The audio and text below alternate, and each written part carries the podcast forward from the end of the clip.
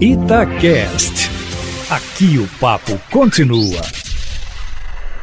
Palavra aberta.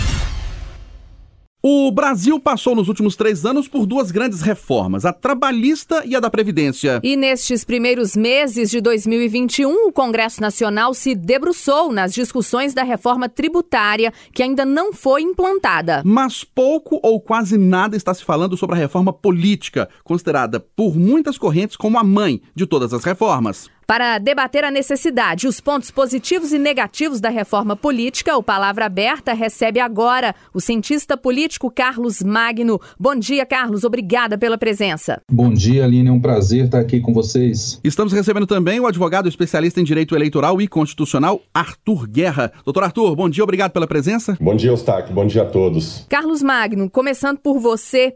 É, o que, que, tem que mudar nessa reforma política? Qual reforma política é essa? Pois é, Aline, essa é uma questão que é muito importante e que a gente tem que ter uma, uma dimensão exata do que, que ela pode significar. Porque a, a, estrutura política que nós temos é o que vai dar estabilidade e legitimidade para o sistema. No momento em que a sociedade questiona a legitimidade das instituições que estão aí colocadas, o que, que acontece? É ninguém consegue ver o próprio parlamento como capaz de conduzir uma reforma política que seja adequada para a sociedade que nós temos hoje. Então, a primeira coisa é nós definirmos o que, que vai ser mexido na reforma. E eu acredito que a Constituição Federal, o professor Arthur pode me corrigir se for, se for o caso, ela permite instrumentos de consulta à sociedade para tirar esse debate dos bastidores do parlamento e colocar ele exposto para a sociedade. E a sociedade escolhe o caminho que quer, escolhe o modelo. Depois o legislador faz o ajuste necessário. Então eu acho que passa por recuperar a legitimidade do sistema político. Seria uma espécie de Assembleia Constituinte independente? Eu penso mais num, num grande plebiscito, num referendo. Aí o instrumento é mais propício para que a sociedade debatesse, né, para que ela pudesse escolher o caminho que o sistema político vai seguir. Ou seja, antes, antes dos políticos decidirem, a população apontar o que deve ser mudado. Exato. Doutor Arthur Guerra, e na sua opinião, tem que haver mesmo uma mudança? Por que, que essa reforma não saiu até hoje? Ah, extremamente necessária essas mudanças especialmente porque a própria sociedade reflete essa indignação. Nós percebemos no dia a dia é, da vida política no Brasil, é, antes das eleições, perdão, antes dos mandatos e durante as eleições e posteriormente, quando os políticos assumem os seus mandatos, é uma constante necessidade de a sociedade participar, uma necessidade de se verificar é, os porquês de tanta indignação e de tanta é, rebeldia da população em participar do, do, pleito eleitoral de maneira intensa e não apenas em grupos de WhatsApp. Né? É, a gente percebe, por exemplo, que a sociedade precisa cada vez mais é, ter conhecimento disso que acontece. Porque quando a gente fala em reforma política, o tema é bastante amplo. É, muitas vezes a gente está falando de reforma eleitoral, ou seja, apenas no que diz respeito às regras de condução de cidadãos comuns aos mandatos. Mas tem também uma necessidade da reforma política que diga respeito do relacionamento do povo com o poder. Ou seja, quando o sujeito se transforma em vereador, se transforma em prefeito, deputado ou presidente, que ou seja, é, há uma desconexão constante daquilo que era prometido durante as eleições para aquilo que vem sendo executado depois. A gente percebe claramente uma mudança de postura de vários dos agentes políticos que assumem os cargos. Por exemplo, ele era, ele era oposição durante a eleição, mas ali diante de algumas situações próprias da vida política, é, autorizadas pela lei, pela Constituição, como por exemplo emendas parlamentares, fazem com que o sujeito mude sua ideologia da noite para o dia ou de um mês para o outro, e isso acaba acarretando um, um descrédito daquele que é representado à figura do seu representante. Doutor Arthur, o senhor, né, advogado especialista em direito eleitoral e direito constitucional, é, defende é, nos tribunais alguns políticos, alguns candidatos, enfim, quem tem cargo público. E uma corrente da sociedade é, diz que a reforma política, ou reforma eleitoral, ela não avança porque os políticos não têm interesse que mude o atual sistema. O senhor tem qual opinião sobre essa fala? É, na realidade, quem é um, é um velho adágio que existe dentro do, do direito constitucional e do direito eleitoral, no sentido de quem, quem toma conta dos ovos do galinheiro é a própria raposa. Não que todos os políticos sejam raposas, mas, é claro, existem políticos de bem, a grande maioria é de bem, mas acontece que aquela pequena parcela é, que vive dessa troca política, de indicações e etc., ela não quer mudar o sistema e ela se esforça de maneira é, fortíssima para conseguir alcançar esses resultados. É, o primeiro ponto que a gente tem que entender é que a reforma política em geral e a reforma eleitoral passa por modificações da Constituição.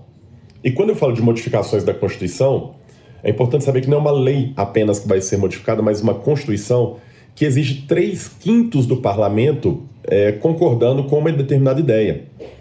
E a Constituição é tão dura, ela é tão rígida, que ela exige que esses três quintos seja alcançado por quatro vezes. Ou seja, se houve uma alteração na Câmara, por três quintos conseguimos ali alcançar esses 60%, depois eles têm que se manter convictos em manter essa posição de 60%. Depois isso tem que ir para o Senado e o Senado também aprovar com 60% por duas vezes. Ora, a gente sabe que a vida política ela é muito dinâmica e a partir do momento em que há um espaço de tempo entre um turno e outro, entre uma casa e outra, a Itatiaia vai ter noticiado muita coisa, a imprensa em geral vai trazer, revelar vários fatos, e isso pode fazer trazer modificações nos pensamentos.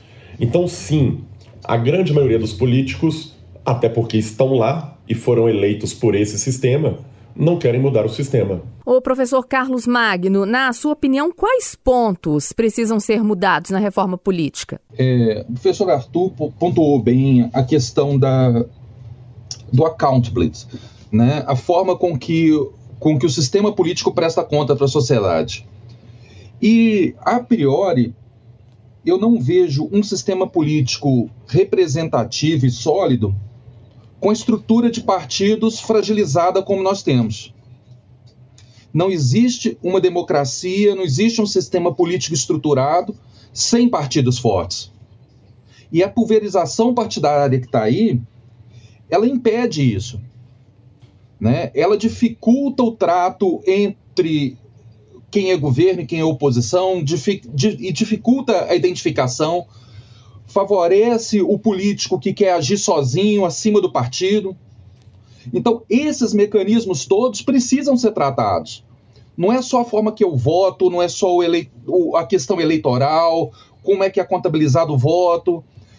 É todo o sistema precisa ser recosturado e ajustado à realidade que nós temos hoje. Né? O professor Arthur contou, o doutor Arthur, desculpa, pontuou muito bem a questão é, do político que assume o cargo e altera a posição dele. Isso acontece porque os partidos são múltiplos e o sistema não impede que isso aconteça. Então, esse tipo de mecanismo tem que ser controlado. Se a gente tem, por exemplo, dois, três grandes partidos só, isso fica muito mais fácil porque o poder do partido aumenta muito. Então, os, o controle sobre o sistema político aumenta muito. Além dessa diminuição da, do número de partidos, o que, que o senhor acha que mais precisa ser aprimorado no sistema político ou eleitoral brasileiro? Bom, é, o, o, modelo de escolha, né, quando você altera a estrutura partidária, uma das coisas que são muito importantes é que todo o outro sistema vai mudar. Né? Não tem jeito de você mudar a estrutura partidária e montar o que está aí. Você vai concordar comigo que a, a, estrutura proporcional que elege o parlamento hoje, num sistema com três partidos só, por exemplo, né, três partidos fortes, ele perde o sentido. Nós temos que discutir se a lista vai ser aberta ou fechada, se o voto vai ser distrital ou não. Então, todo o sistema muda. E vai mudar a partir da mudança da estrutura partidária. Ela que é a central. Concorda com o professor Carlos Magno, doutor Arthur? Concordo sim, e chama atenção para um fato que ele levantou que é bem relevante, que uma das ideias da reforma política atualmente em tramitação dentro do Congresso Nacional, especialmente na Câmara, diz respeito ao fortalecimento dos partidos nanicos. Nós temos hoje no Brasil 33 partidos políticos e é raro que um brasileiro consiga mencionar o nome de mais de 10, a não ser que ele esteja muito engajado na vida política. Ele vai certamente falar o nome de partidos antigos, enfim. É, mas é importante saber que a Câmara dos Deputados ela instalou uma comissão especial com o objetivo de discutir essa reforma política, especialmente a partir de uma, de uma PEC, a PEC 125, lá de 2011, que tenta adiar a realização de eleições marcadas para a data que seja próxima ao feriado, para você ter ideia. Então, a gente viu uma, uma reforma eleitoral que passa por mudanças no Código Eleitoral, desde a reserva de vagas para deputadas mulheres, né? o incentivo à realização de plebiscitos e referendos, é, a ideia de fim de reeleição para presidente da República, podendo alcançar governadores e prefeitos, é, o aumento dos mandatos políticos, já que vai acabar com a reeleição, de quatro para cinco anos. E o especial aqui seria, dentro da ideia que o professor Carlos colocou, é um formato de eleições proporcionais em que se substitua o sistema proporcional de lista aberta, né, que é o que vigora atualmente, né, pelo chamado distritão, né? O que, que qual que é a grande pega disso daí? É que nesse distritão, os partidos pequenos que hoje têm dificuldade para formar chapas e disputar postos no legislativo, eles têm uma estrutura pequena, menos dinheiro para financiar a campanha, eles teriam mais oportunidades. Vamos supor, só para dar um exemplo, se, se a gente tiver tempo, é, é o seguinte: hoje, um partido político, se tiver uma pessoa dentro desse partido que seja muito forte em votos, então vamos pegar lá o Fulano, ele teve um milhão de votos. Isso faz com que o partido dele consiga muitas vagas dentro do partido, dentro do, do plenário. Bom, a partir daí, pode ser que alguém com poucos votos dentro do partido, consiga ser conduzido para dentro do parlamento, a despeito de outro em outro partido que não teve um bom desempenho, que não conseguiu é, um, um, puxador de votos, vamos chamar assim, esse outro partido ele acaba ficando prejudicado, embora as pessoas ali dentro tenham uma média boa de votos, mas porque não conseguiu alcançar o quociente eleitoral. É, isso é algo que foi corrigido, de certa forma, nas últimas eleições e penúltimas, mas é, a proposta do Distritão é muito mais ampla. Por quê? Porque Minas Gerais, vamos supor, seria um, um distrito, e isso possibilitaria que aqueles que fossem mais votados é, vencessem as eleições. Qual que é a grande virada disso? É porque nós brasileiros estamos acostumados a votar não em partidos políticos, até pelo descrédito que muitos partidos tiveram durante anos, etc. Mas nós estamos acostumados a votar em pessoas, né? Se perguntar para um brasileiro médio quem foi o candidato que ele votou nas últimas eleições, ele vai ter dificuldade de lembrar, mas ele pode lembrar. Agora, se perguntar é, o partido que esse candidato pertencia, se não for um dos partidos grandes, ele não vai saber. Né? Quando eu falo partidos grandes, aí como o professor Carlos mencionou, nós estamos falando de três, quatro, cinco com muita dificuldade. Agora, professor Carlos Magno, o senhor falou eh, de, de alguns pontos a respeito de, dessas mudanças. Por exemplo, questão de reeleição. Há algumas incoerências. Por exemplo, o, o deputado, o senador, o vereador, né, eles podem é, tentar a reeleição de forma indefinida. Tem três, quatro, cinco, seis mandatos. Tem gente com mais de dez mandatos no Congresso Nacional uh, e nas Assembleias Legislativas, nas câmaras dos vereadores. Agora, prefeito, governador, presidente da República, só uma reeleição. Depois eles têm que dar um tempo de quatro anos, aí eles podem candidatar de novo. Não há muita incoerência, não? No sistema é, presidencialista, em que o executivo tem uma preponderância é, maior sobre os outros poderes, é, embora a Constituição diga que sejam equivalentes, mas o executivo de fato controla muita coisa, é razoável que haja uma limitação. Do contrário, a gente pode ver um Putin da vida governando o país. Né? A gente vai perdendo a noção da alternação de poder, da alteração de pessoas. da própria renovação do quadro político, que permite que as ideias sejam é, re, reconstruídas, re, remendadas, aprimoradas. Então é prudente. É, com relação aos, aos cargos do Poder Legislativo, é preciso que nós tenhamos, tenhamos clareza de que eles são representantes diretos. Então, é, a reeleição deles é menos preocupante. Agora, o problema é o formato em que eles são, são escolhidos e que permite que esses, essas reeleições sucessivas. Hoje, quem tem um mandato tem muita vantagem na competição eleitoral. Ele fica em campanha quatro anos. Então, isso é, é, é, uma distorção que precisa ser corrigida. Doutor Arthur Guerra, é, no caso, o senhor que, que defende políticos, pessoas que, estão, que têm cargos públicos, é, essa incoerência que eu falei, por exemplo, em relação à, reeleição.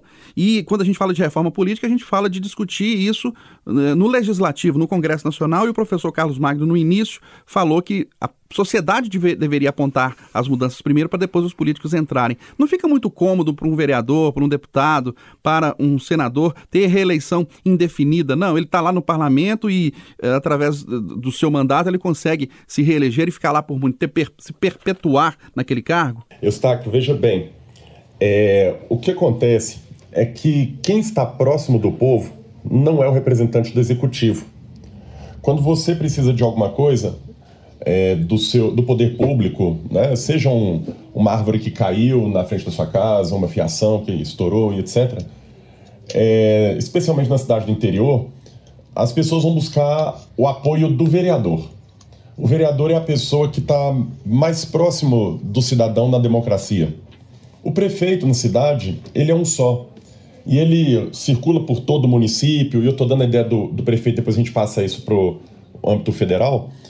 É, mas o prefeito, ele é, é uma pessoa que está, de certa forma, ainda distante do cidadão, ou dos conclames da sociedade em geral. É, a disputa pelo cargo de vereador ou de deputado, ela é muito mais acirrada do que uma disputa polarizada é, para os cargos do executivo, como governador, como prefeito, presidente, etc.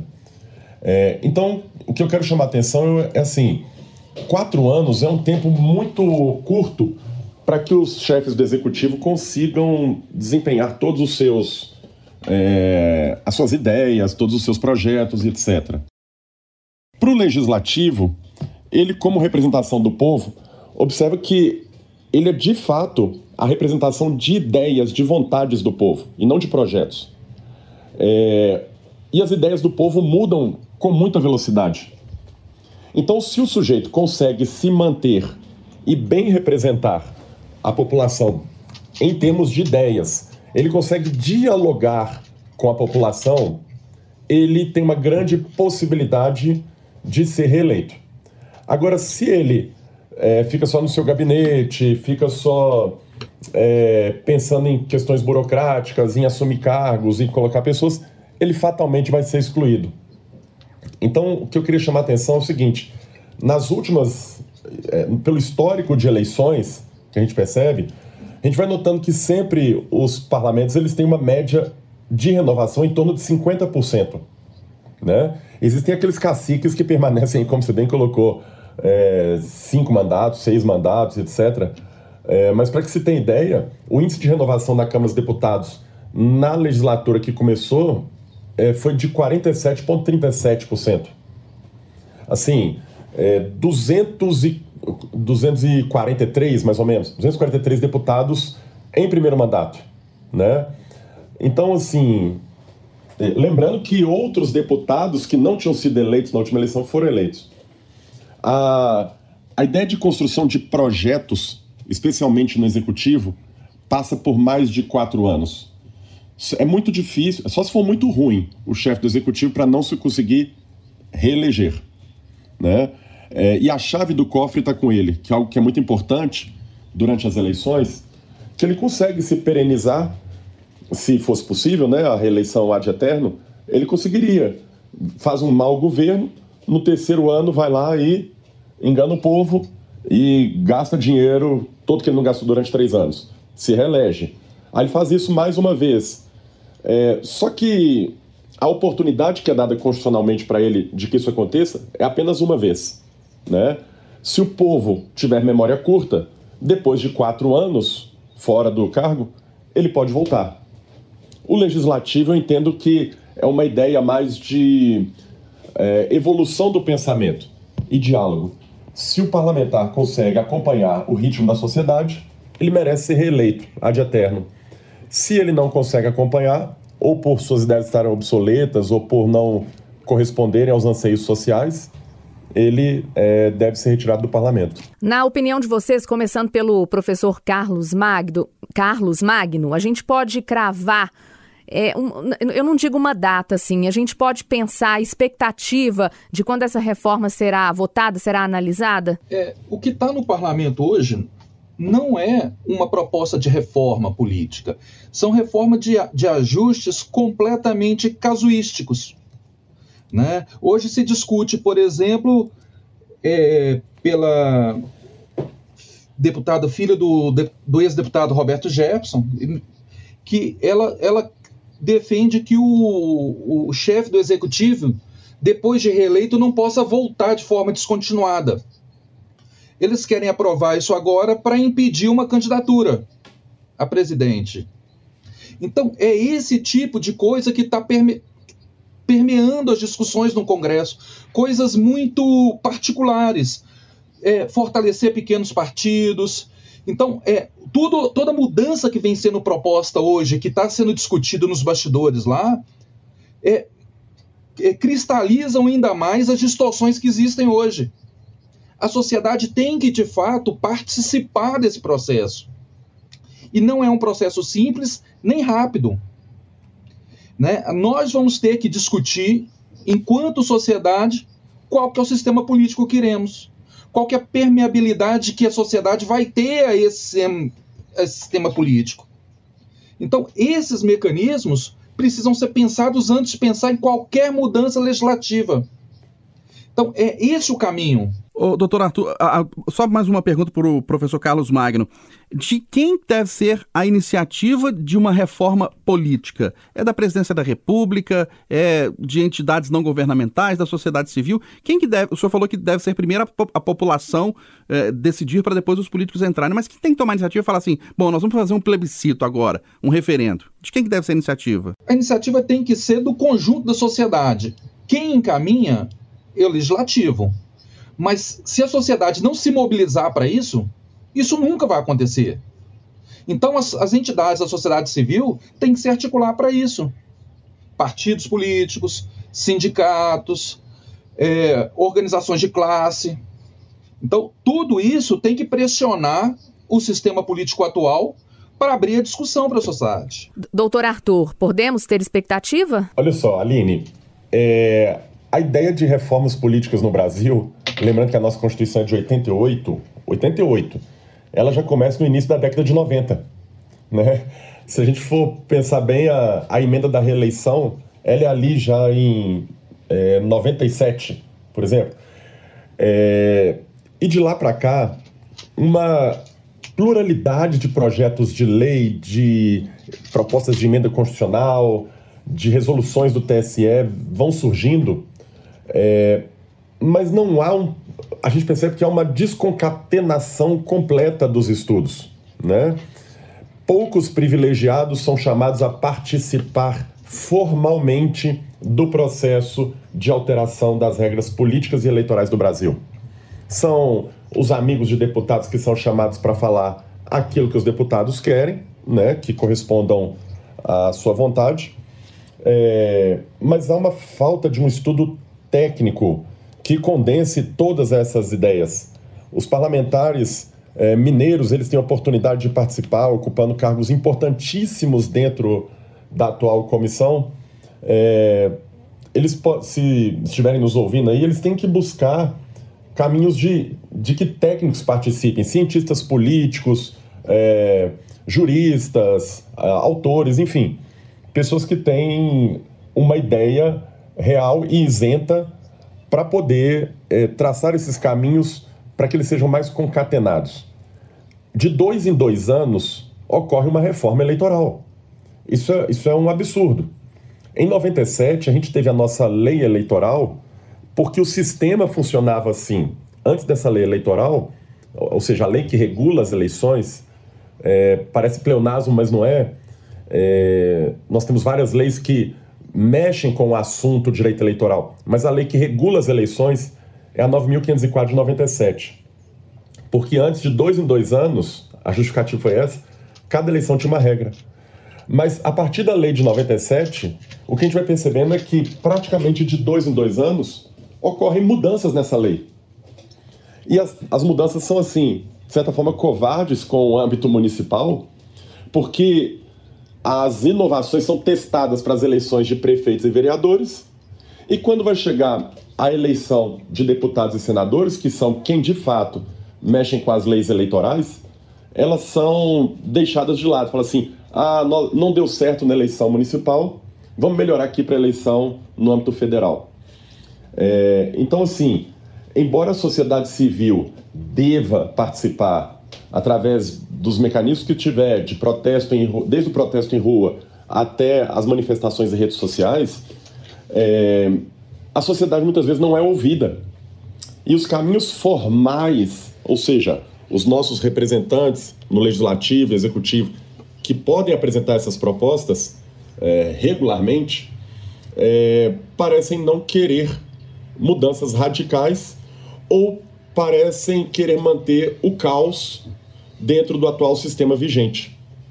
É importante a gente então pontuar. Primeiro, é necessário que se faça uma reforma é, compilada e concatenada. Parar, verificar quais são as mazelas da sociedade, os problemas que a, que a questão eleitoral tem, para posteriormente condensar isso tudo, transformar em projetos de lei e efetivamente trazer o debate à sociedade. Talvez abrindo a possibilidade de plebiscitos, inclusive. Né? É, segundo, o parlamento tem que criar mecanismos em que ele se torne mais aberto para que a sociedade civil, organizada ou não, através de é, associações, sindicatos, institutos etc., possam ter vez e voz nessa participação. Mas é de maneira aberta, não apenas aquelas instituições que estão ligadas a um determinado deputado ou determinado senador ou partido. E terceiro, é, a base de tudo isso parte, é, lembrando que, que quem é legítimo para fazer essa reforma é o governo, é o âmbito federal da nossa federação. Municípios e estados como poderiam contribuir com isso? Contribuindo, possibilitando a que o cidadão comum tenha acesso à educação, à saúde, porque muitas vezes, em nome da sua saúde, por exemplo, o cidadão toma partido, ódio ou paixão por um determinado político e esquece da questão de fundo, que esquece do que é algo que sai da sua casa.